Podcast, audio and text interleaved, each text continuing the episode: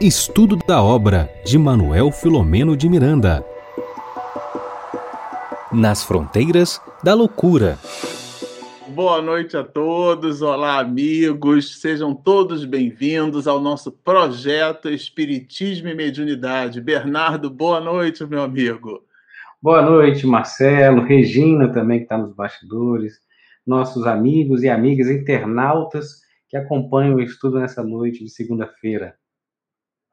Opa, que maravilha! Bom, como sempre, nós estamos aqui conectados nesse ideal de serviço com esse opúsculo maravilhoso aqui, olha. Taram! O nosso protagonista das nossas lives, a nossa obra Nas Fronteiras da Loucura. É, esse é o nosso protagonista, né? E é com muito carinho, através dele, que nós vamos nos conectar é, eu vou ler aqui uma página também desse livro, né? Falando de opúsculo, falando de livros, olha, já é um velho e conhecido nosso, a obra Vida Feliz. Esse é o livro, vocês sabem, né? Do nosso querido, é, a psicografia do nosso querido Divaldo Pereira Franco, e o livro é, é escrito por nada mais, nada menos que a nossa veneranda Joana de Ângeles que nos diz assim na mensagem de número 83, e com ela nós vamos aqui, à guisa de introdução, buscar esse clima, né? É, do início aqui das nossas, das nossas atividades. Então, na mensagem de número 83, diz-nos assim a entidade veneranda: Não temas os teus acusadores quando estiverem mentindo contra ti através de calúnias e desejem arrastar-te para as lutas inglórias. Quando sejas acusado e o fato seja verdadeiro, agradece a Deus a oportunidade de repará-lo em tempo, reabilitando-te para o teu próprio bem-estar. É sempre melhor recuperar-se do erro enquanto se está com a sua vítima ao alcance. Toda a dívida que se adia fica majorada com a carga dos juros, portanto, mais penosa para ser resgatada. Vamos orar.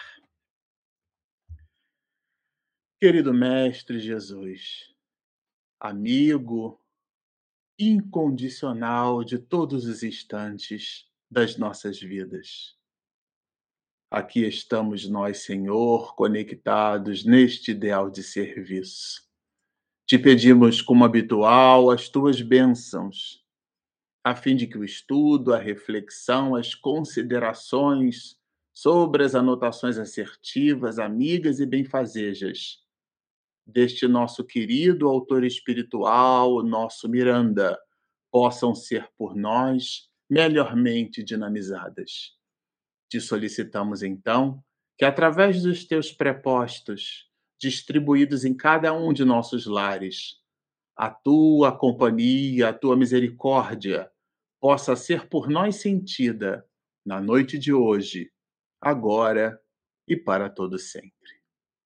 Bom, esse aqui, essa será, né, Bernardo, a nossa última live, a live é. de número 36, né, do nosso capítulo, que é um capítulo assim que é o maior capítulo do livro, não é isso?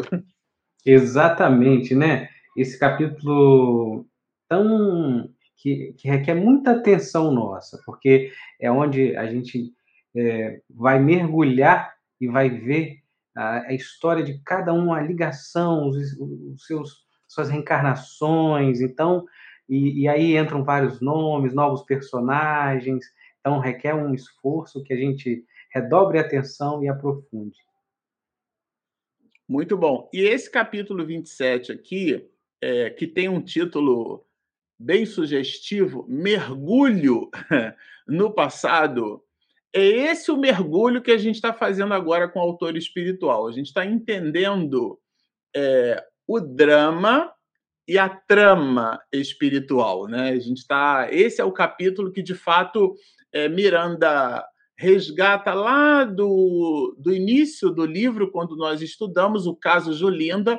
Ele foi apresentando, né, Bernardo, vários casos, várias proposições. Ele foi apresentando histórias na história, né? Bem interessante é, essa técnica, né, que o autor espiritual utiliza, que é a de nos colocar é, vários elementos é, históricos, vários, fatos dentro da janela de tempo que a gente sabe que foi o carnaval, né? Período carnaval. Dando aqui prosseguimento, eu vou colocar um esquema, que eu acho que esse esquema aqui vai ajudar a gente a entender melhor aí o, o trabalho. Vejam, vejam vocês se ele, se ele aparece. Os bonequinhos não estão muito grandes, é aquele esquema nosso que a gente fez, apresentou na, na semana passada, mas eu vou ler os nomes aqui, talvez, deixa eu ver se eu consigo colocar um laser point, e que com laser point eu, de repente, fica mais fácil. Ó. Vou botar um, um vermelhinho passando aqui, tá, Bernardo?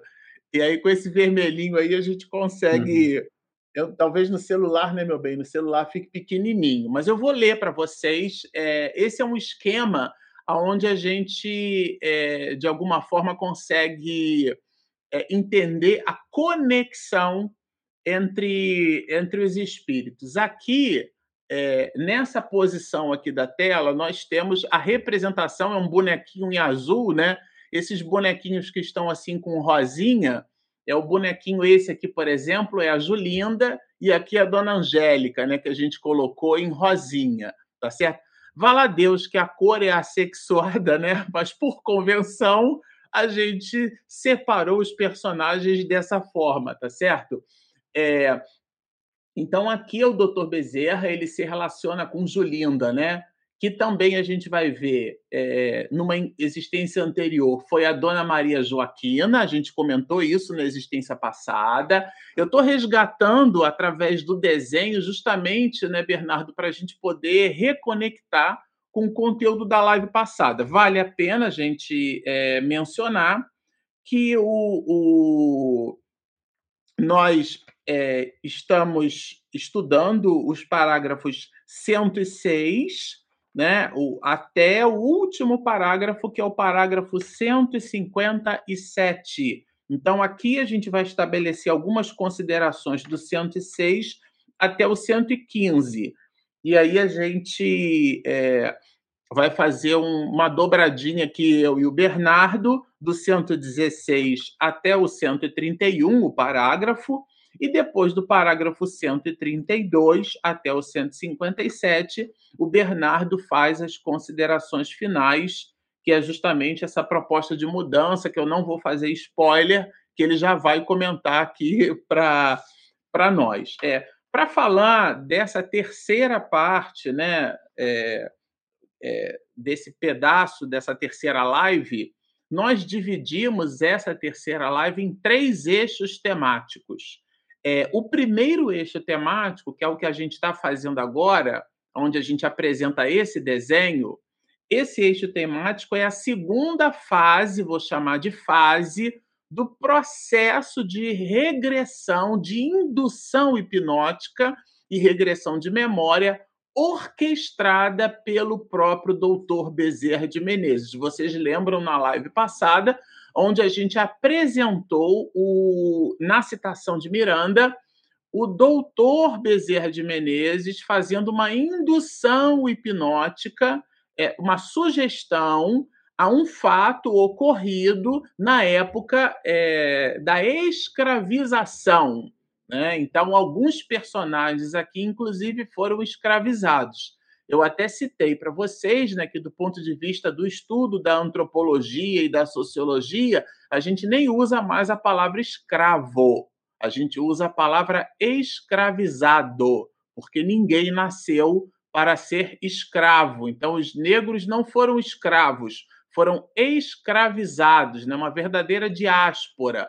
Nós fizemos a redução de mais de um terço de toda a população da África e foram mais de 300 anos de escravidão. Então, aqui, esses processos de escravização são citados no livro, são realmente o pano de fundo do drama desses espíritos, mas que nos caracteriza como história, inclusive, né? como povo brasileiro, já que um país de 500 anos passou 300 desses 500 anos é, respirando é, aquilo que a infelicidade da escravização é capaz de fornecer ao modus vivendi de uma sociedade. Então, foi o último país, o Brasil, a abandonar a, a escravização. Todo mundo sabe né, que a, a filha de Pedro II ela expediu é, a, o término da abolição, fez a abolição, promoveu a abolição da escravatura, né, da escravização. Uma série de movimentos foram colocados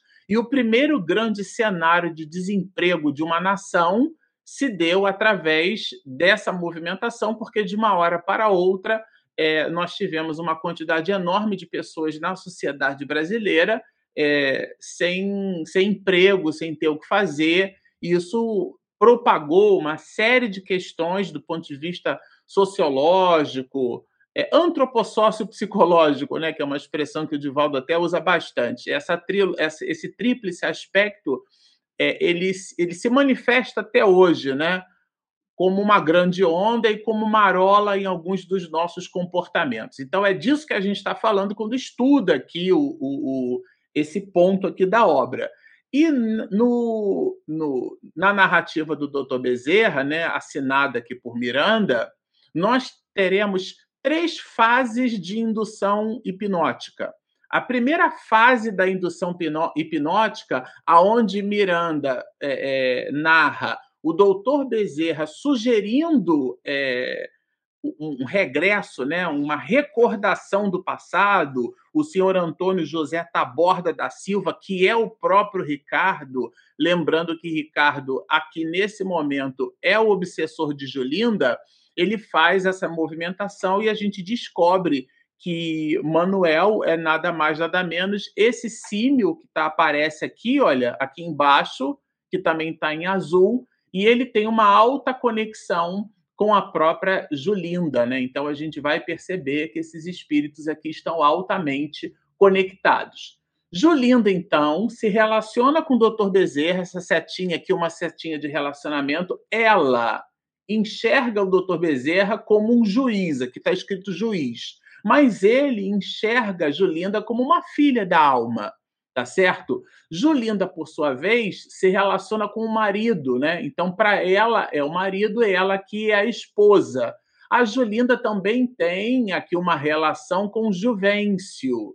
O mesmo Juvencio, que é pai para ela, é sogro de Roberto, que por sua vez é genro. Então, aqui é para a gente ter uma ideia do mapa de conexão entre esses espíritos. Não há nenhum espírito aqui que de alguma forma não esteja é conectado a, ao outro, né?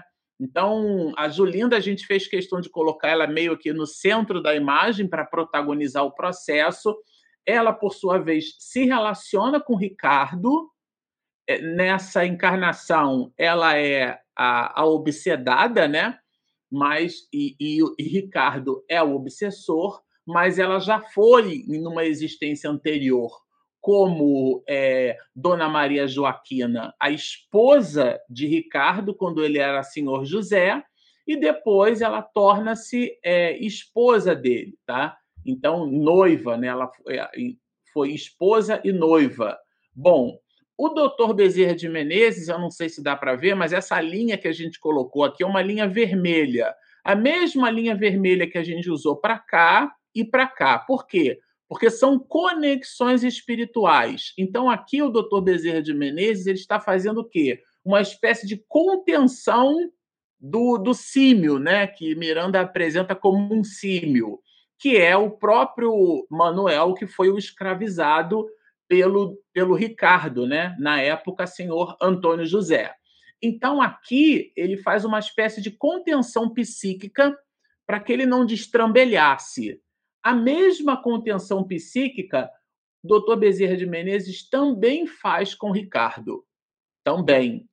E aqui existe uma relação entre os dois, porque o Ricardo, o que Ricardo chama de animal, diz que ele não tem conta com aquele espírito. Na verdade, numa, no primeiro momento, ele foi o senhor desse, desse espírito na condição de Manuel, que foi um escravizado, né? E depois ele foi irmão, na verdade, é, de Manuel, agora na condição de Alfredo. Então, os dois têm mais do que uma relação juntos, né?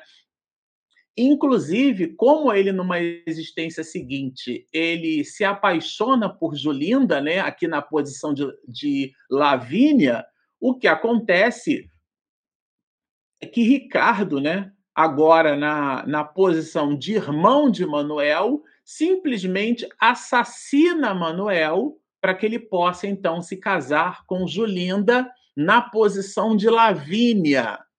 Então vejam que esse espírito aqui sofre muito. E sofre de novo porque se apresenta nessa reunião mediúnica na condição de um símio, quer dizer, com uma face de um animal, de um macaco, né? Alguma coisa nesse sentido. Tá? Aqui, essa seta vermelha indica que Genésio está aplicando passe, produzindo energias benfazejas para poder, de alguma forma, contribuir para apaziguar a condição psíquica desse espírito. E Miranda narra dois passistas que também aplicam passe é, nesse, nesse símio. Ao passo em que você vai encontrar aqui né, cooperadores, aqui embaixo, olha, são dois bonequinhos, porque são dois cooperadores. Miranda é, não cita o nome, ele chama de cooperadores que foram a, os espíritos que fizeram a condução, o transporte numa maca, uma espécie de maca, desse espírito aqui, que é nada mais, nada menos que Manuel, o escravizado, e depois Alfredo, o irmão do próprio Ricardo, né? agora obsessor de Julinda. Então, aqui a gente tem a, a dona Angélica, que numa existência é, na existência onde o nome desse espírito é Julinda, né? Foi mãe. Então, Dona Angélica foi mãe de Julinda, mas também foi Joana dos Santos, esposa do próprio Símio, isto é, esposa de Manuel, que depois recebe o nome de Alfredo. Por sua vez, Dona Angélica, ela também foi esposa de Juvencio. Lembram de Juvencio? o mesmo Juvencio aqui, que é, na verdade, é, tanto o sogro de Roberto, que é o marido de Julinda, quanto pai da própria Julinda. Então, esse aqui é o mapa da conexão entre esses espíritos que Miranda faz questão de, de revelar. Eu vou agora, então, aqui é, tirar essa, essa imagem tá? E vou colocar o nosso o nosso é, protagonista aqui, que é o nosso livro. Deixa eu voltar agora aqui para ele, porque por ele a gente vai dar continuidade na nossa história. É um capítulo, como eu disse, né, muito recheado de informação, então a gente ficou realmente é, imaginando que se a gente não trouxesse uma, uma, uma informação aqui, é, com o diagrama ia ficar complicado, né? Vamos seguir. Bom, nós paramos no momento aonde o próprio doutor Bezerra de Menezes vai dizer assim: dobram-se os tempos. E que tempos, né? Porque foi nada mais, nada menos que um século e meio para a gente entender o drama é, desses espíritos, o tempo em que esse drama é, ele se dá de forma objetiva, né? E aqui eu repito, isso é muito importante para o nosso estudo é, em reunião mediúnica, é, em, em, atividade de socorro né, aos espíritos em reunião mediúnica, seja essa reunião até mesmo uma reunião de desobsessão. Por quê? Porque é, muitos casos intrincados, que são casos de décadas, e, e nessa situação aqui, é, séculos, né, no plural, porque foram mais de dois séculos de encrenca, a gente não resolve isso numa conversa de 10 minutos com o espírito. o próprio doutor Bezerra de Menezes, pela narrativa de Miranda, é, primeiro nos faz perceber que exi parece existir uma certa conexão de Miranda com essa família. Né? E segundo, de Miranda, do doutor Bezerra de Menezes com essa família. É. E, e, outra é que a gente percebe aqui todo o período do carnaval, e na hora em que ele faz a sugestão, ele, ele vocês observam que ele, o doutor Bezerra de Menezes, narra. A indução que ele faz é ele narrando os fatos. Então ele conhecia o tema. Ele conhecia, ele fez o estudo das situações, ele sabia o momento propício para poder conectar essa e aquela pessoa, ou seja, ele investiu tempo também nesse assunto. Não foi uma conversazinha de 10 minutos que resolveu uma encrenca de séculos. Então, algumas dificuldades nossas, elas se arrastam por muitas encarnações. E aí o, pro, o pobre escravo, diz ele, né, que sucumbiu sob tua violência, renasceu contigo no mesmo lar, a fim de que a fraternidade vencesse sentimentos inferiores. O que, que ele quer dizer com isso? Os dois nasceram como irmãos, né? E aí eles encontraram Maria Joaquina novamente, só que agora numa outra posição, né? Ela agora vai se chamar Lavínia. E ambos se interessam por ela. Ambos. Na verdade, Lavínia não gosta muito dele, não. Né? De Ricardo, agora aqui na. É, é, não gosta muito do, de Ricardo. Mas o que acontece é que Ricardo vai assassinar Alfredo, o seu próprio irmão para casar-se com Lavínia. É isso o, o, o, o que acontece de fato, né? Então, vitimado pelos vícios do passado e pelas é, dissipações presentes, né? O que, que acontece com ele? Uma espécie de cacoete da encarnação anterior, porque na existência anterior, é, o obsessor Ricardo, agora né, ele se apresenta aqui como, como obsessor, na posição do escravizador, né, daquele senhor, do senhor Antônio José, ele foi casado, afinal de contas, com Dona Maria Joaquina. Quando ela se apresenta agora num, num novo personagem, né, ele continua é, é, é, tendo uma certa inclinação por ela, mas ela não tinha muito apreço pelo marido e traz essa compleição para a nova existência. E ele percebe isso como se é, Lavínia, vou usar uma expressão assim no mal carioquês, né? arrastasse ali mais a barra da saia para o lado do, do, do Alfredo, e ele, o, obsessor Ricardo, né, à época nessa posição, não gosta muito do que está acontecendo, tá? E aí ele planeja, na verdade, um jeito é, considera o irmão um rival, olha, né? E aí ele planeja um meio de se libertar do irmão. Esse se libertar do irmão é assassinar o próprio irmão, aquele símil que a gente que a gente estudou lá no episódio passado. Quando o doutor Bezerra de Menezes narra isso, ele não apresenta na forma de questionamento, ele apresenta numa narrativa afirmativa. O, o espírito, então, interrompe dizendo que é mentira dele, do doutor Bezerra de Menezes, tá?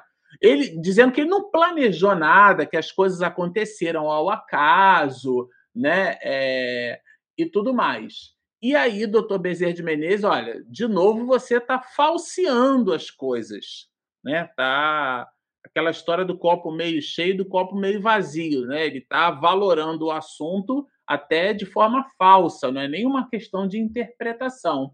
Então, novamente, falseias a verdade e interferes nas leis, porque ele produziu um comportamento que é o comportamento do homicídio, né? Esse comportamento é um crime contra as leis de Deus. Então, o ex-escravo, portanto, é, o, o Manuel, né? Ele reencarna agora na posição de Alfredo e ele é, se vê ali às voltas com uma dificuldade enorme. Maria Joaquina, é, ela então agora na posição de Lavínia seria ali uma proposta de casamento, tá?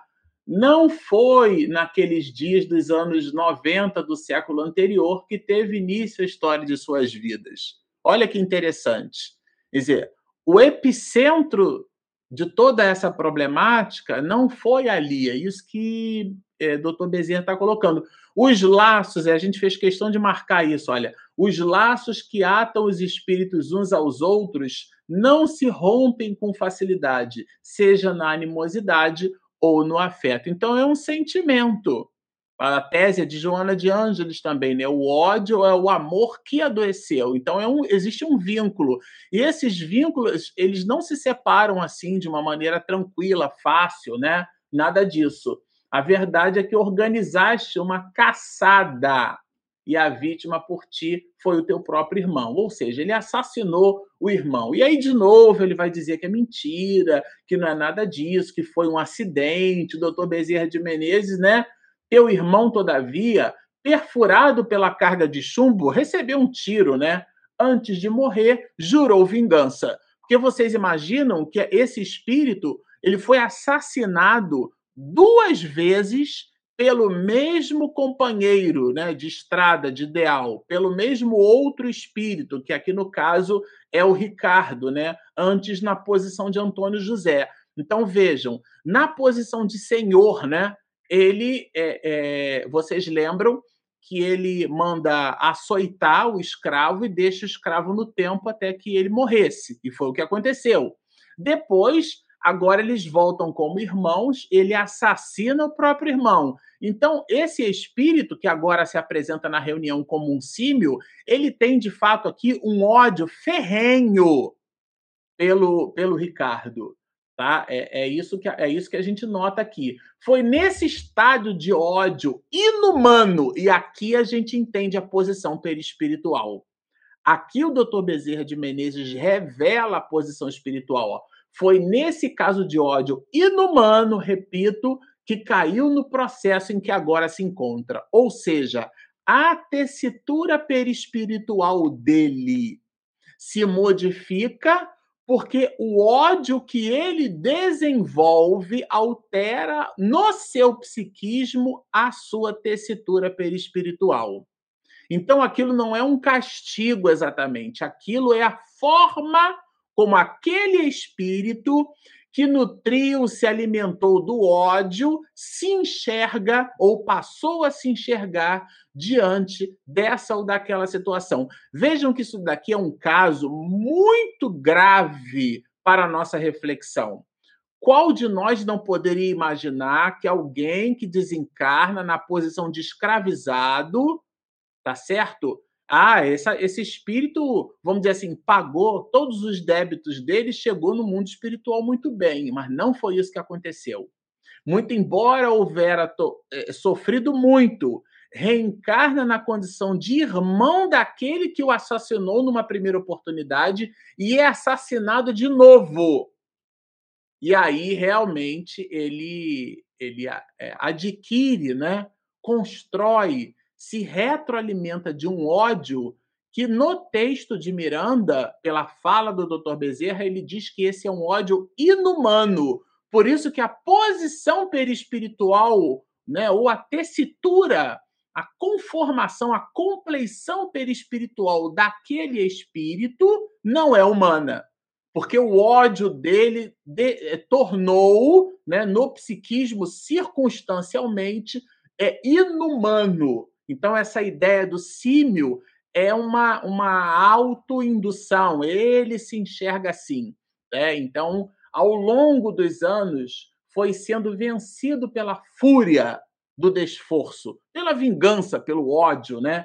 E muito depois tombou em abissal região de desespero, sentindo-se um animal, né? Como tu o chamas. Então, ei-lo diante de ti, fita-o. Se fosse o Marcelo só olha falando, dizia assim: olha lá, olha lá para ele, dá uma espiada, olha, observa bem. Né? E aqui, é, e aí Miranda é, é, na, escreve o que a gente não fica nem imaginando, né, como é que foi pelo o tom de voz de fraternidade, de carinho, mas ao mesmo tempo com muita firmeza que o Dr. Bezerra de Menezes coloca, né? Esse animal, porque Ricardo chama o espírito de animal, e de verdade eles foram até irmãos, esse animal é o nosso pobre irmão, a quem por duas vezes seguida é, roubaste a vida física. Então vejam a conexão, a encrenca que é, esse espírito possui, a conexão que ele tem com esses dois espíritos. Quais esses dois? A própria Julinda e o próprio Ricardo. Então ele coloca ali no epicentro daquela reunião um espírito que, num primeiro momento, a gente não sabe nem de onde vem, mas é um espírito central na trama. E que eu fico imaginando aqui por minha vez, a espera do Dr. Bezerra de Menezes para que aqueles componentes, aquelas pessoas tivessem uma compleição moral o suficiente para absorver, para participar é, daquele tipo de reunião, saber lidar com aquele tipo de impacto que aquilo deve ter é, gerado em todos eles, né? Por isso que, inclusive, a, o texto de Miranda vai colocar que a informação chocou o Ricardo, porque é uma informação chocante. Ele recua na cadeira, né? E a visão psíquica do século XIX realmente trouxe a ele uma máscara de desespero. É como se ele caísse na real. Eu sou da década de 70, né? Caiu a ficha. Caiu a ficha. O ambiente as pessoas que estão participando, lembram do mosaico que eu coloquei? Era todo mundo que estava ali naquela reunião. Então, existia uma certa expectação, muito embora, a propósito dessas informações, o clima fosse um clima de oração, o clima fosse um clima de fraternidade, um clima fosse realmente é, é, de, não era um clima onde as pessoas é, estavam ali, meu Deus, e agora o que será que vai acontecer, né? Aquela expectação que é uma expectação tardia, né? É uma expectação pessimista. Não, é uma expectação controlada, é uma expectação com aquele halo de fraternidade. Bom, é, Bernardo, conta pra gente o que, que acontece aí na sequência, meu amigo?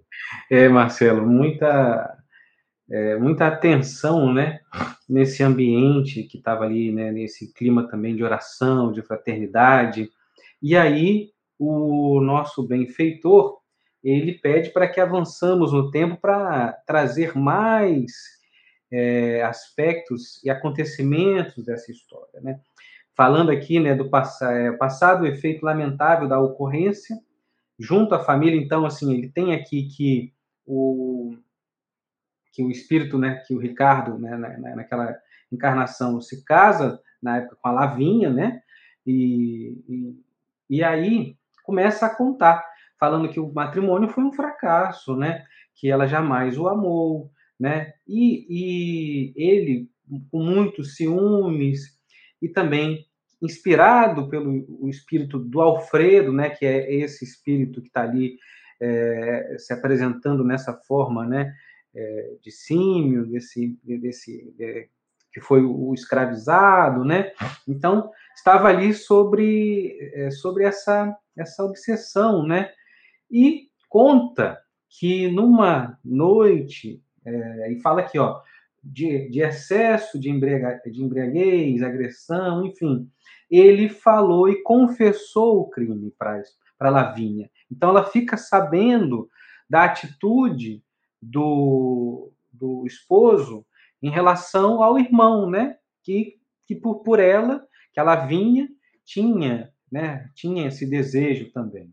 Então, a esposa, a Lavínia, que é a Julinda, não conseguindo, né, sobrepor o perdão, a mágoa, então começou também esse processo obsessivo, esse processo é, também influenciado por Alfredo. Então, Alfredo estava ali na condição de espírito, obsediando esse, esse casal, né?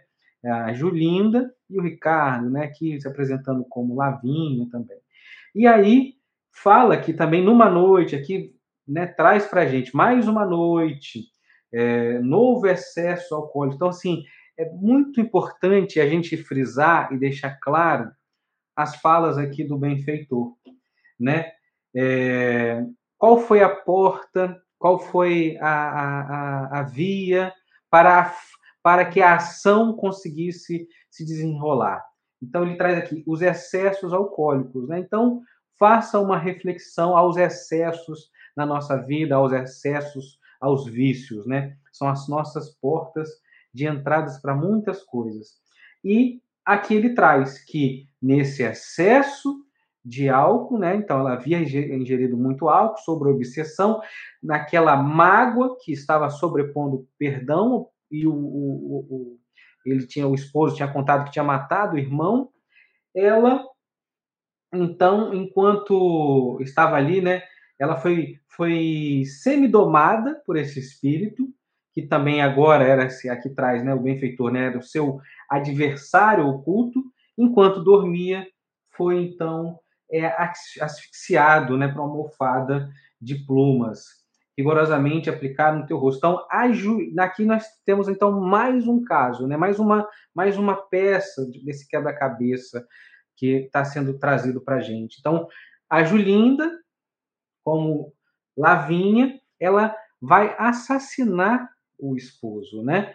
É, então, é, e aí essas entidades, enfim, essas essas situações vão se agravando. Então, esse enlace né, de reencarnação em reencarnação. Então, a gente traz aqui para a gente essa fala, né? Que então, Julinda, no espírito de Lavínia, ela vai asfixiar o esposo sob dominação e obsessão do espírito de Alfredo. Então, Julinda, que experimentava então parte da indução hipnótica, que assistia, né, assistida pelo irmão Juvencio, começou a gritar. Então, nessa hora, é mais uma questão terapêutica que o benfeitor traz ali e apresenta essa realidade para Julinda, né?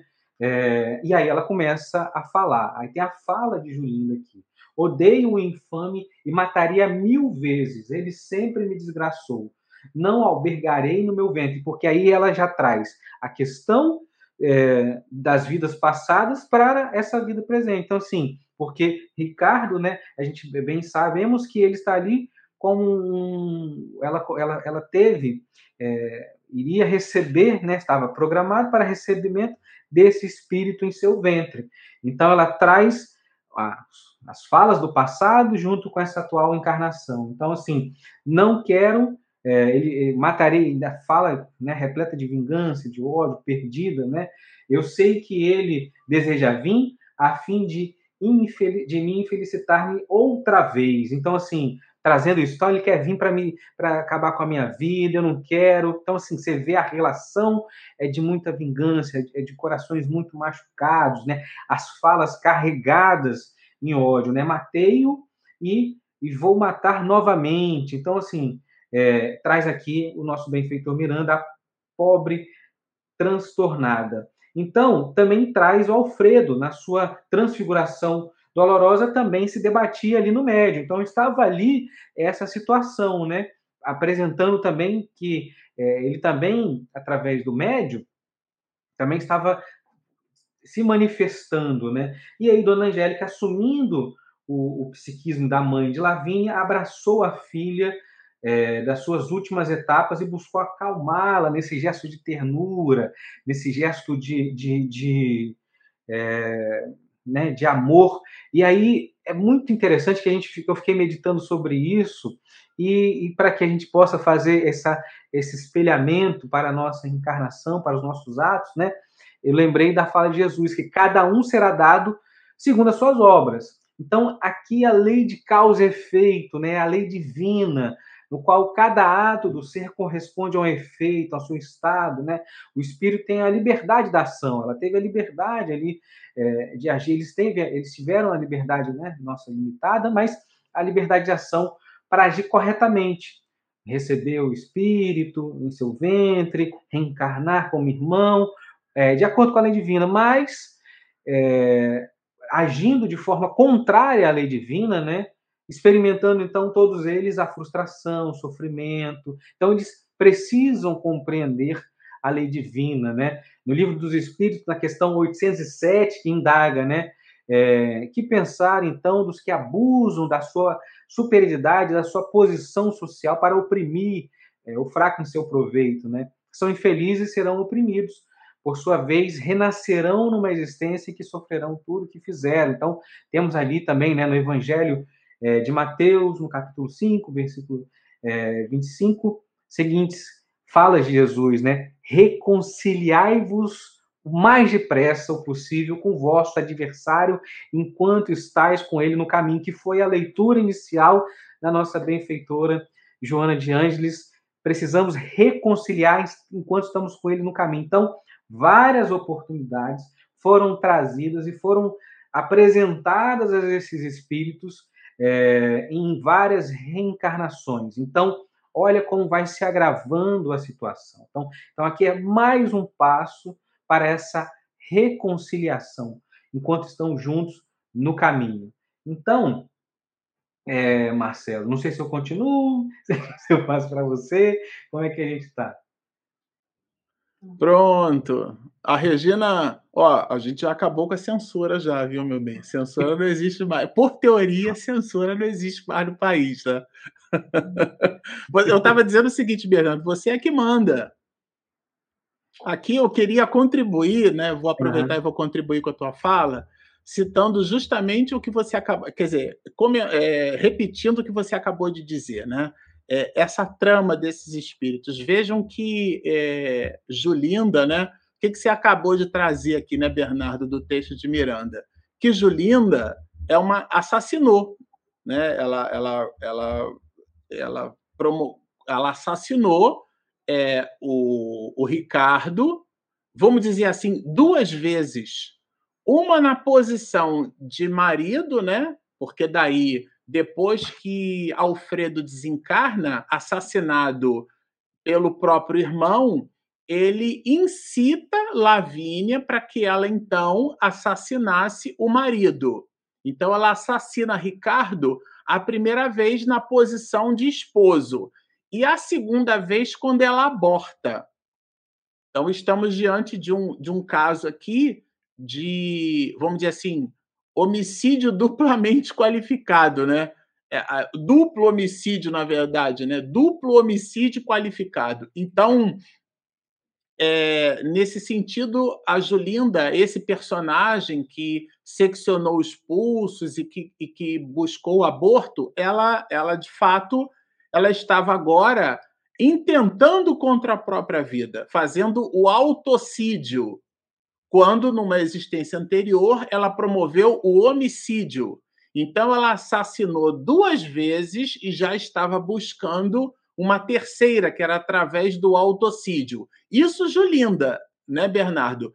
No caso de Ricardo, ele também promoveu dois tipos de homicídio. Ele, na condição de Manuel, né, que foi a posição desse espírito símio aqui como um escravizado ele primeiro assassina porque manda açoitar e deixa no tempo, então ele mata, né, é, extirpa a vida nessa perspectiva e depois na condição de irmãos, nem a união de sangue, que é algo que a gente por convenção social se habituou a qualificar, nem isso foi o suficiente para estabelecer o mínimo de conexão entre os dois. Então, muito pelo contrário, ele se apaixona pela mesma mulher do irmão, não quer saber, e para tirar o irmão da frente, ele, na verdade, extirpa a própria vida do irmão. Ou seja, esse espírito que agora se apresenta como um símio é alguém que fica ferozmente é, é, irritado, e a palavra irritação aqui é muito tênue, ele de verdade ele tem um ódio ferrenho, um ódio inumano, é uma expressão colocada no texto de Miranda, na voz do próprio Dr. Bezerra de Menezes, que dá a ele a compleição de um animal perispiritualmente falando. Então, o resumo dessa ópera é que nós estamos diante de um caso obsessivo, aonde o obsessor e o obsedado são espíritos que faliram nas últimas existências através de manifestações de assassinato. E agora, Ricardo, ainda que no mundo espiritual, buscava incitar o autocídio, isto é, o suicídio de Julinda, fazendo com que os, os dois tivessem não dois fatos de, de, de homicídios, mas sim três fatos porque ela faria um homicídio através do autocídio e ele incitaria um espírito a se suicidar. Então vejam a, a, o, o, drama, né, contido nesse assunto, né, Bernardo? É verdade. E aí a gente tem aqui então é, o benfeitor falando, né, que o mentor se acercou dela, da Julinda que estava ali desorientada, né, é, e trouxe Julinda, Ricardo, o teu ex-marido a quem negaste o corpo, interrompendo a vida física, necessita recomeçar. Só o amor de mãe e o sentimento de filho poderão alterar essa situação danosa que dura sem necessidade. Então, ele traz aqui é, para a gente já uma observação né, é, de uma das benesses, um dos, das qualidades da reencarnação, é, o estado de filho, de mãe, né, de irmão, o que isso também, a nossa concepção do amor, né, como a gente trabalha isso e como isso de forma terapêutica auxilia o espírito. E ela foi e falou, né, ele me deixou infeliz, enfim, quando também traz aqui o benfeitor, você já também deixou ele infeliz por duas vezes, né? E observou nosso amigo espiritual. E ele diz: a justiça sempre se realiza, não porém conforme os nossos padrões. É necessário que alguém perdoe, a fim de que se recomece a marcha do progresso na busca da paz. Isso aqui é fundamental, isso aqui é um ponto de meditação muito importante, porque ele traz a questão da justiça, traz a questão do perdão, a justiça não sobre os nossos padrões, mas a justiça divina, e que também é necessário que alguém perdoe. Alguém tem que começar a ceder, né? Já dizia a vovó, quando dois não quer, um não briga. Então, essa é a questão. É muito importante alguém dar o primeiro passo em relação ao amor, em relação ao perdão, romper esse ciclo vicioso, né? E fazendo essa reflexão sobre a justiça divina, né? É, assim, a justiça divina que está ali é, fundamentada no código divino, seja, na lei de Deus, né? Aí a gente tem a pergunta 621, porque a gente faz assim, né? Tudo bem, tem a lei de Deus, a justiça, mas aonde está essa lei? Onde está a lei de Deus? Onde está escrita a lei de Deus? A lei de Deus, também conhecida como a lei natural, eterna e imutável, está escrita na nossa consciência, na consciência do ser humano. Então, é, é, importante que a gente saiba que a lei, a lei divina está conosco, está dentro de nós. Nós temos a consciência do que é a lei divina. Visto que o homem traz, então, aí vem a pergunta, né, 621, né, que é visto que o homem traz em sua consequência, na sua consciência, né, a lei de Deus, qual a necessidade, então, dela ser revelada? Porque nós temos aqui o livro, nós temos o Evangelho, nós temos a codificação, a codificação eh, de Allan Kardec. Então, assim, por que, que a gente precisa disso se está dentro da gente? Então, assim, é porque a gente esquece e despreza. Então, Deus quis que ela fosse lembrada. Então, quando a gente está com essa história, quando a gente está com um livro de, de doutor é, Bezerra de Menezes, psicografia de Divaldo, é, Manuel Filomeno de Miranda, quando a gente está com Allan Kardec nas mãos, quando a gente está lendo o Evangelho, a gente está precisando relembrar as leis divinas, a gente precisa relembrar essa, essa, é, o que é importante para as nossas ações. E aí traz aqui para a gente, né? O benfeitor fala assim: és amada a ele, Roberto, teu esposo, convoca ao longo período das suas existências planetárias, veio em teu socorro Aí fala de Dona Angélica, que após muito sofrer, sem ódio nem ressentimento, também amparaste, né?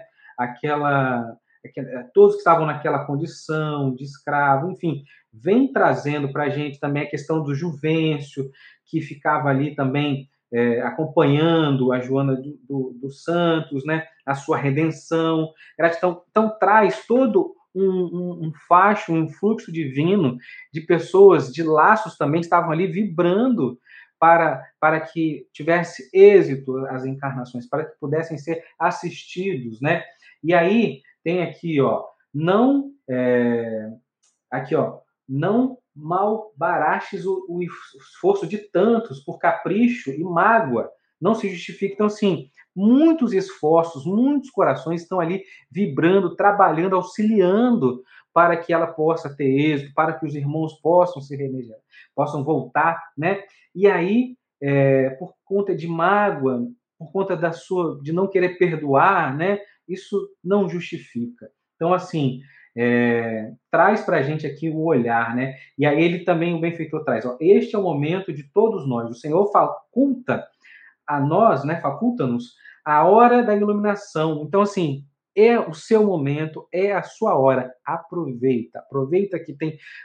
E sempre vai ter, né? Laços e benfeitores amparando para que, ó, agora é, é o momento, agora é o momento que eu vou aproveitar, o momento que eu vou dar esse primeiro passo. Então, traz aqui para gente, né? E Julinda saiu da sua revolta para as lágrimas, né? Repetindo, tenho medo, não suporto a presença. Então, aqui o benfeitor, e acho que a gente começa a meditar, vê que já a fala desse coração, a fala desse benfeitor, como é, começa a ser absorvido por Julinda, né? Então ela já tira algumas palavras, né, de, de quero matá-lo, não aceito, para tenho medo, não suporto, então, assim, já a fala de quem precisa e quem está se abrindo para esse amparo, né? Já está já tá, ela tá, ela já está já, vamos dizer assim, ensaiando ali, né, Bernardo, um processo de mudança, né?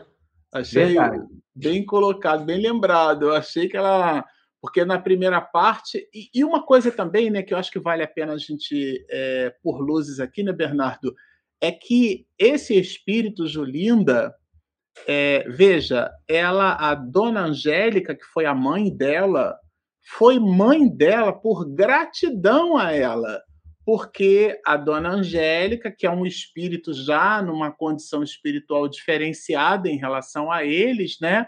Ela foi essa escravizada na condição de Joana dos Santos, né?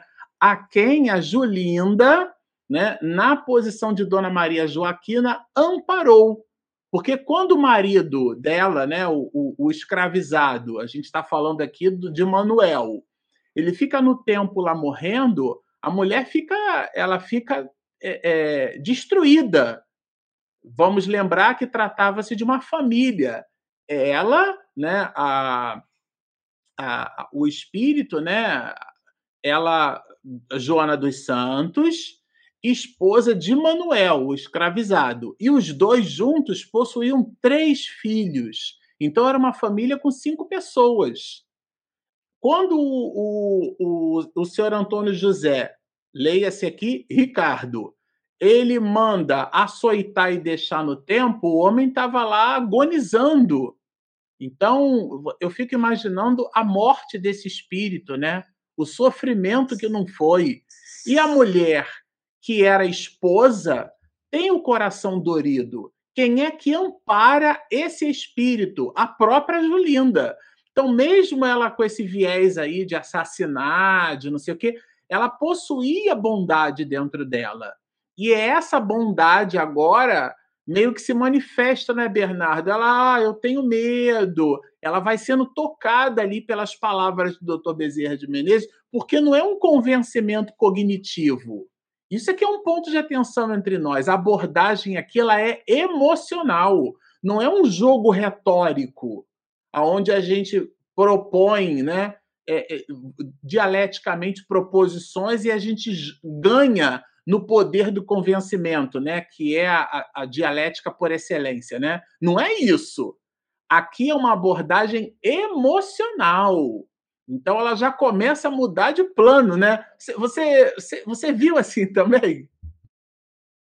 Foi isso mesmo, porque não tem um convencimento pela fala. Tipo, ah, eu, ó, eu, eu tô certo, eu tô a razão, eu tô com a razão, vai lá e faz, né? Muitas vezes a gente na educação de filhos, muitas vezes na, na conversa com os amigos, a gente quer ganhar pelo, conver, pelo poder da oratória, quem fala melhor, quem convence, quem termina a frase e diz, ah, venceu, acabou. Não.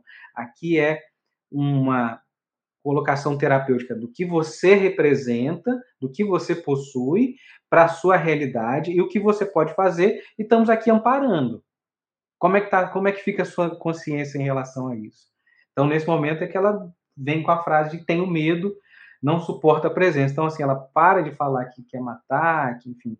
E isso, né, vem se apresentando, né, é, esses espíritos, né? Então ela fala, confia em Deus, né? É, o benfeitor, né? Traz a, a, proteção do Pai nunca falta, não serão escassos o, o, o carinho nem a ajuda. Então ele fala assim, ó, ajuda e carinho, não tem somente o, o, o, carinho ou só ajuda, né? Tá, tá ali, a justiça divina, né? Tá em conjunto, né, Marcelo? É, é uma conexão que vai muito além daquilo que a gente convencionou até em chamar de instrução, de educação. A abordagem aqui, ela é uma, é uma abordagem emocional numa dinâmica espiritual. Vamos lembrar que essa reunião aqui é uma reunião de almas, uma reunião mediúnica, que aconteceu a propósito da primeira reunião mediúnica que nós vimos no capítulo 26. Então, aquela reunião mediúnica, que aquela sim foi no centro espírita, aquela sim teve o mesmo médium Jonas recebendo o espírito na condição de encarnado, aquilo foi só um mise en place, né? comida está na moda, né? foi só uma preparação. Foi, foi pegar, descascar o alho, lavar o arroz, né? cortar a cebola, chorar um pouquinho. Ou seja, foi só aquela preparação para fazer o alimento. Metaforicamente, o que a gente está querendo dizer com isso? Que aquela primeira reunião foi uma, uma introdução, foi um habilitador, né? Um, uma preparação para que agora, nessa reunião do capítulo 27, que a gente está estudando aqui com três lives, fosse o suficiente para lograr êxito. Então, a gente percebe assim claramente o planejamento. Aqui nada está sendo feito de improviso. Eu me lembro muito daquela, daqueles programas de televisão, Bernardo, que a pessoa ia, pulava, riscava não sei o que com combustível, fazia um negócio diferente. Aí o programa, no início do programa, era assim: geralmente eram programas americanos dublados aqui para o Brasil e tudo mais. E aí o programa dizia assim no início: não façam isso em casa. então aqui é a mesma coisa. Só que não faça isso em casa. Não, não vai você sozinho querer, não. Pede ajuda para o alto, meu amigo. Você é só um instrumento né? E tá tudo certo. Vai lá, Deus. Eu tenho aqui uma caixa de ferramenta aqui em casa, e às vezes eu tenho que trocar o alicate. Hum, esse alicate não tá bom. Então, quem opera. Eu sou o alicate, você é o alicate, não é verdade? Nós somos um instrumento, mas o, o artífice, aquele que promove a arte, aquele que manipula o instrumento, é o mundo espiritual superior. E nesse caso aqui, quem é que está manipulando essas potências da alma? É o doutor Bezerra de Menezes, é isso? É, o doutor Bezerra que traz, ó, concede então a oportunidade de redenção a, a, né, é, para que você tenha essa paz. O teu gesto vai socorrer Alfredo, quem te inspirou ternura, e agora também se encontra dominado dessa terrível deformação. Amor e luz suplanta toda sombra medicamento para todos os males. Então vem o benfeitor trazendo aqui, falando, né? Será mais feliz se facultares socorro, amparando-te no amor gentil que liberta, medita e aquece. Então, traz aqui a palavra do benfeitor, né, que penetra na alma em sombras enfermas aqui. Então, traz para aqui a, a, a, visão do benfeitor, do doutor Bezerra de Menezes, para Julinda, né? traz para a gente como reflexão a, ali, quando a gente lê o livro O Céu e o Inferno, né? onde a gente retrata essa justiça né? e as consequências que recaem sobre nós. Né? Então, o espírito, todos nós temos bagagens, né? E nessa reencarnação atual, enfim, é, não lembramos do que já vivemos, muito de nós, mas estamos aqui nesse planeta de provas e expiações para corrigir essas imperfeições. Então temos essa oportunidade, está aqui o benfeitor trazendo para ela essa oportunidade, né? A providência divina, né? Tem também ali na questão 87 do Livro dos Espíritos, né?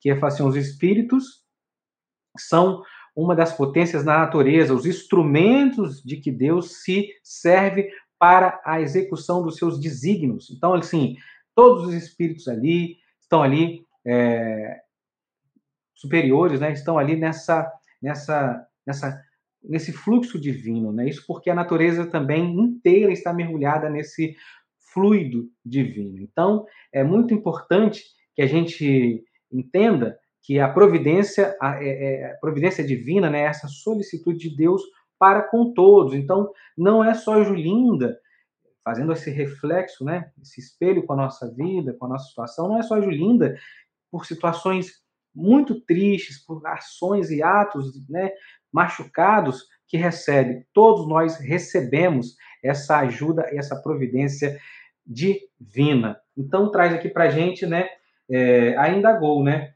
é, onde anda então o pobre amigo, né, esse enfermo aí traz aqui o nosso amigo o benfeitor traz, né, restando re, re, é, recomeçar através da reencarnação com que o Senhor faculta a elevação mais íntima é, com a vitória sobre nós mesmos. Então, vem o benfeitor trazendo então para ela, falando assim, ó, através da reencarnação, né, através do amor de mãe, recebe em teu ventre, né? Você não está sozinha, está amparada pelo amor divino, está amparada também pelos benfeitores, né?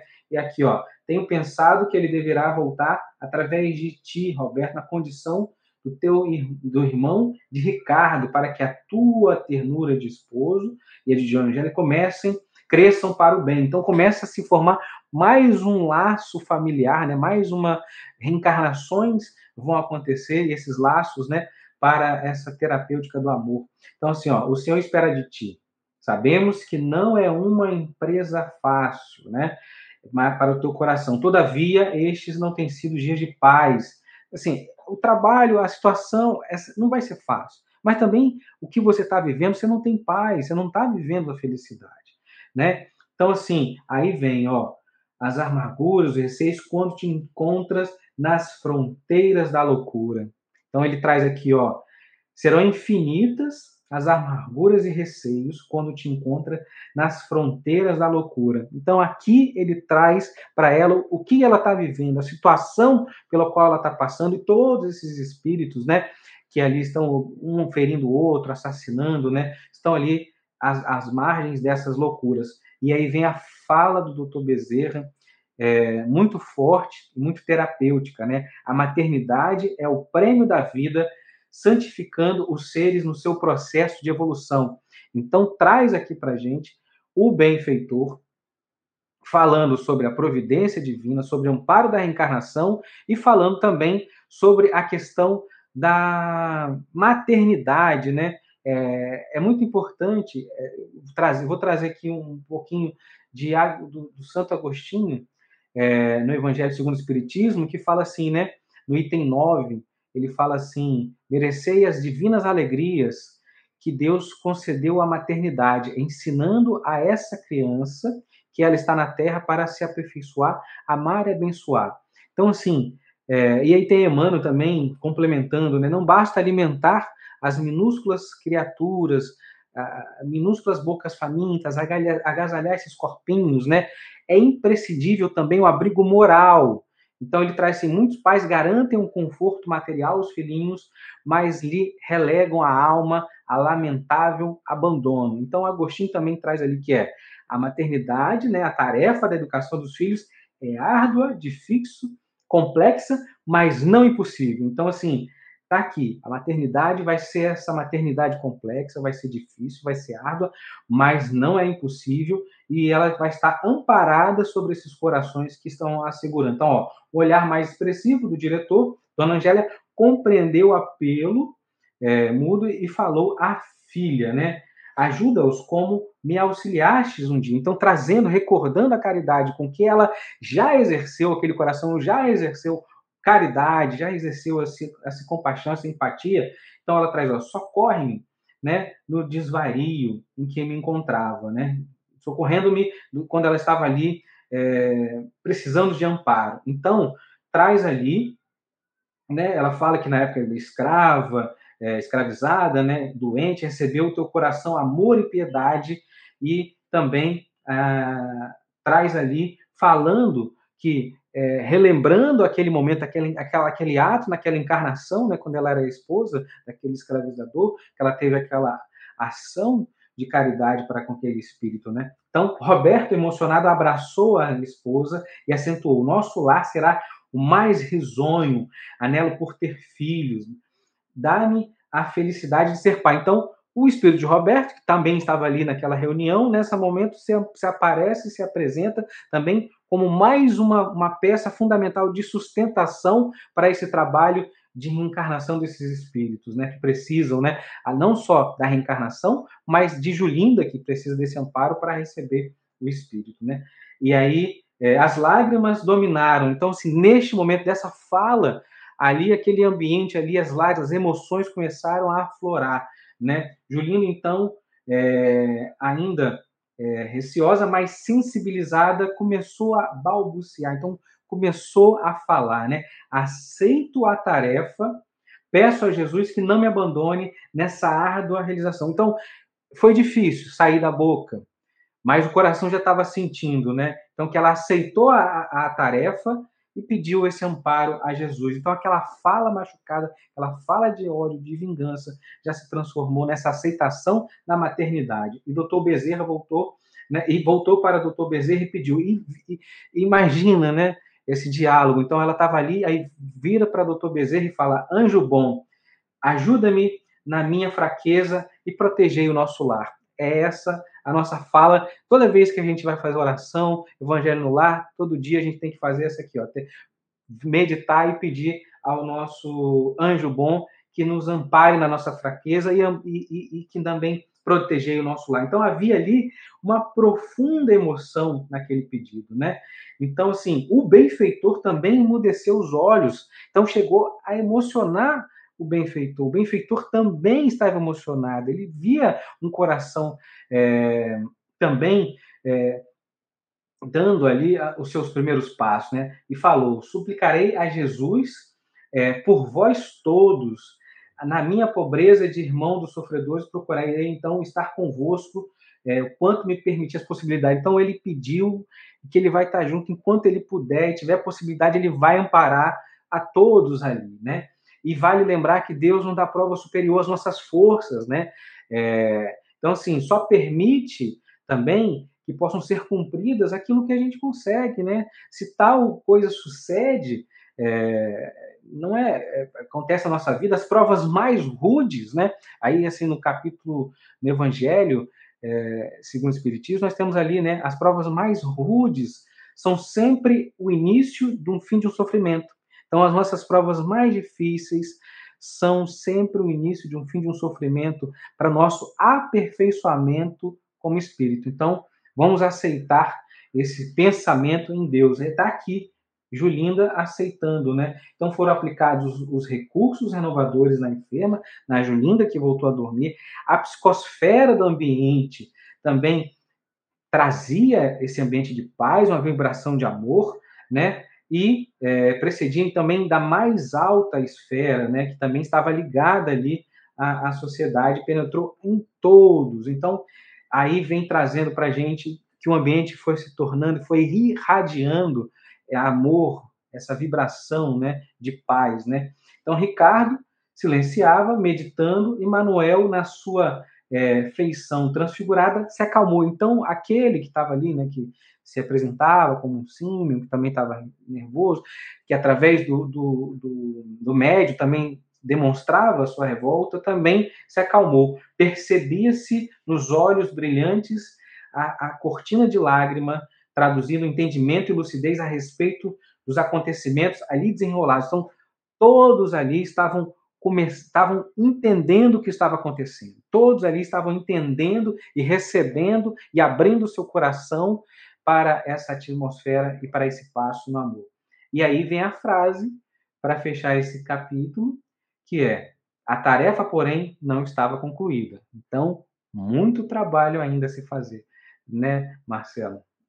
Isso mesmo, Bernardo. É, de verdade, aqui o capítulo 28, que é o próximo capítulo, é a continuação desse diálogo, né? É um, é um capítulo que a gente vai estudar em duas lives, né? Na sequência, os trabalhos de recuperação, a nossa live de número 37, que será agora no dia 10 de outubro, a próxima segunda-feira, e depois, daqui a sete dias depois, ou no dia de hoje, daqui a 15 dias, no dia 17 de outubro, a live de número 38, que nós então estaremos os quatro juntos aqui com a, com a graça de Deus, né?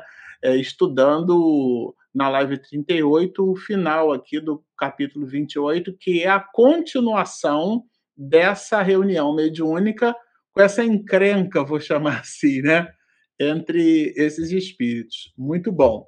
Fica aí o gostinho de quero mais e eu vou pedir já a Regina para soltar a nossa vinheta de perguntas e respostas. Momento de interação. Perguntas e respostas. Eu conheço essa voz, Bernardo, essa voz desse locutor aí.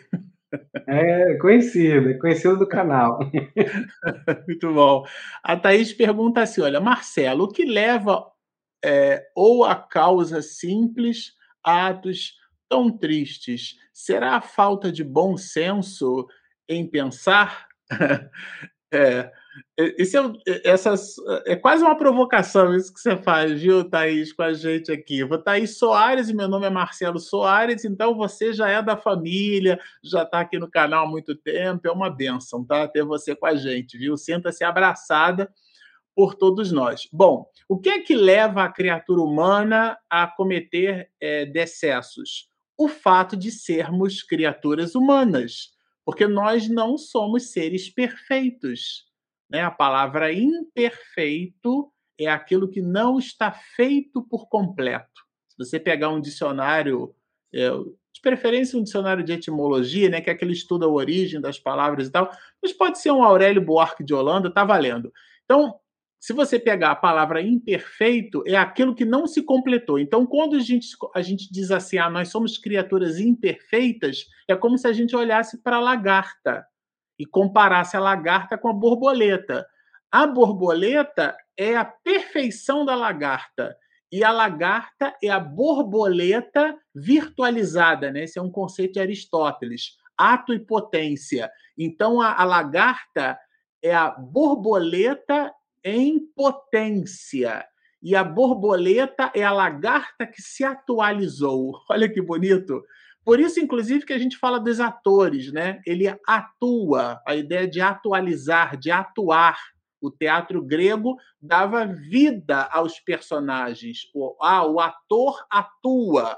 No sentido de atuar, é de transformar aquilo que está estático num papel e de dar vida, de se atualizar. Então, nós vamos, Thaís, nos atualizar.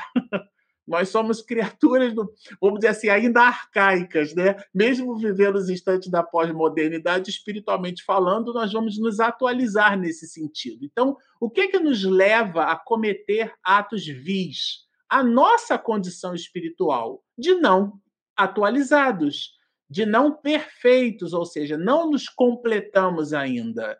Então, é, é, eu digo assim: todo mundo tem o direito de errar, mas a gente tem a obrigação de se corrigir é, existe um diálogo é, de, de Jesus com Simão Pedro, muito interessante, onde Jesus diz para Simão Pedro, se eu não me engano, está no livro Boa Nova, onde Jesus diz assim: o ser humano é muito mais ignorante do que propriamente mal. Então, aliás, essa é uma tese também de vários filósofos na história da humanidade, né? Onde é, Rousseau, por exemplo, acreditava que o homem era bom por natureza, né? que a compleição do homem era uma compleição naturalmente boa, a ideia do bom selvagem. Né? Então, nesse sentido, a ideia aqui é que nós temos Deus dentro de nós, mas a gente precisa, como um diamante, a gente ir se lapidando. Então, se a gente ainda não brilha, é porque nós estamos num processo de labitação. E a tese não é minha, Thais, a tese é de Jesus. Vós sois deuses, vós sois o sal da terra e a luz do mundo. Então, nesse sentido, se nós formos, formos né, é, é, criados por Deus, a gente é, metaforicamente tem esse DNA divino, esse DNA que busca a perfeição. Né? Então, a gente vai, uma hora, Thaís, a gente vai se atualizar. Uma hora a gente, a gente vai manifestar em ato o que hoje ainda está em potência, ou seja, a nossa imperfeição vai se relativizar na nossa perfeição, a perfeição relativa, que é a perfeição do espírito. Uma hora a gente chega lá. É, Thaís, nossa irmã, pergunta, né? Julinda, né? É, de qual nós estamos falando, o espírito, nesse caso, falta um tanto de amor próprio, carinho consigo mesmo, mesmo antes de ter esse ato de perdão, né? Se eu não, acho que acredita, se eu não me perdoar, como perdoar o outro, né? Acho que ela está falando assim, como se ter esse ato de perdão consigo mesmo para perdoar o outro, né? Pra, faltava esse amor próprio, né? É, é muito interessante, vou trazer aqui, é, falando de perdão, nosso irmão Rossandro Klinge, que falou assim: perdoar não é esquecer. Esquecer é problema de memória. Perdoar é você ressignificar aquela ação de uma outra forma, né? Uma forma positiva, de compreensão. Então, assim, tá ali um ambiente familiar, alguém lembra de um caso, alguma coisa que aconteceu. Lembra quando você pisou no meu pé? Aí o outro fala, poxa, foi, mas deu tudo certo, tudo bem, isso aqui. Você está olhando com outro olhar. Agora, quando você volta nessa situação, nessa fala, e isso ainda te traz, não, é, mas você vai ver, um dia eu ainda vou voltar, vou pisar no seu também, para você sentir a dor que eu senti. Então, assim, não teve perdão, e também não adianta falar assim, ah, eu perdi, eu esqueci, pode ser, eu esqueço o que você fez comigo. Não, é, aí é um problema de memória, é ressignificar. E a questão desse perdão consigo mesmo, né, é você olhar essas situações com qual você passou e ressignificar, porque ninguém sai é, de casa ou quer cometer as piores ações consigo mesmo. Todo mundo busca o seu melhor. Então, se você olha o seu eu de agora, com, sua, com a sua bagagem, o que você vivenciou, olha para o seu passado, né?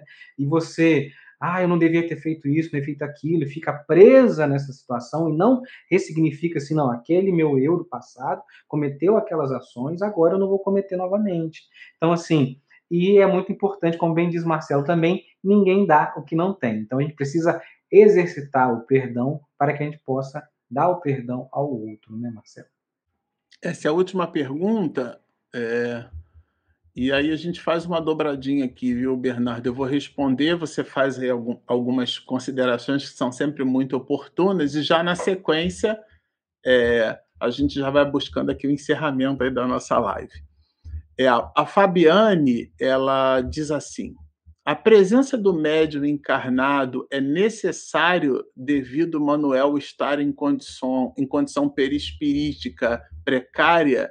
Seria por conta do médium encarnado ser aquele que mais se aproxima da energia de Manuel?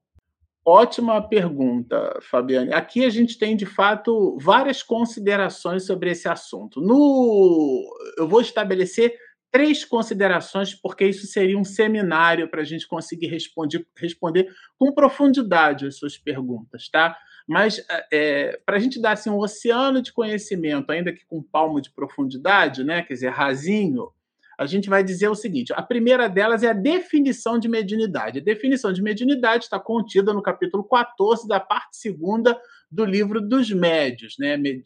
Mediunidade é todo aquele que sofre a influência dos espíritos. Está lá no capítulo 9 da parte segunda do Livro dos Espíritos, questão 459, né, que Allan Kardec usa na tradução ali de Noleto Ribeiro e Noleto Bezerra e Guilhom Ribeiro a mesma palavra, né, que é a questão da influência.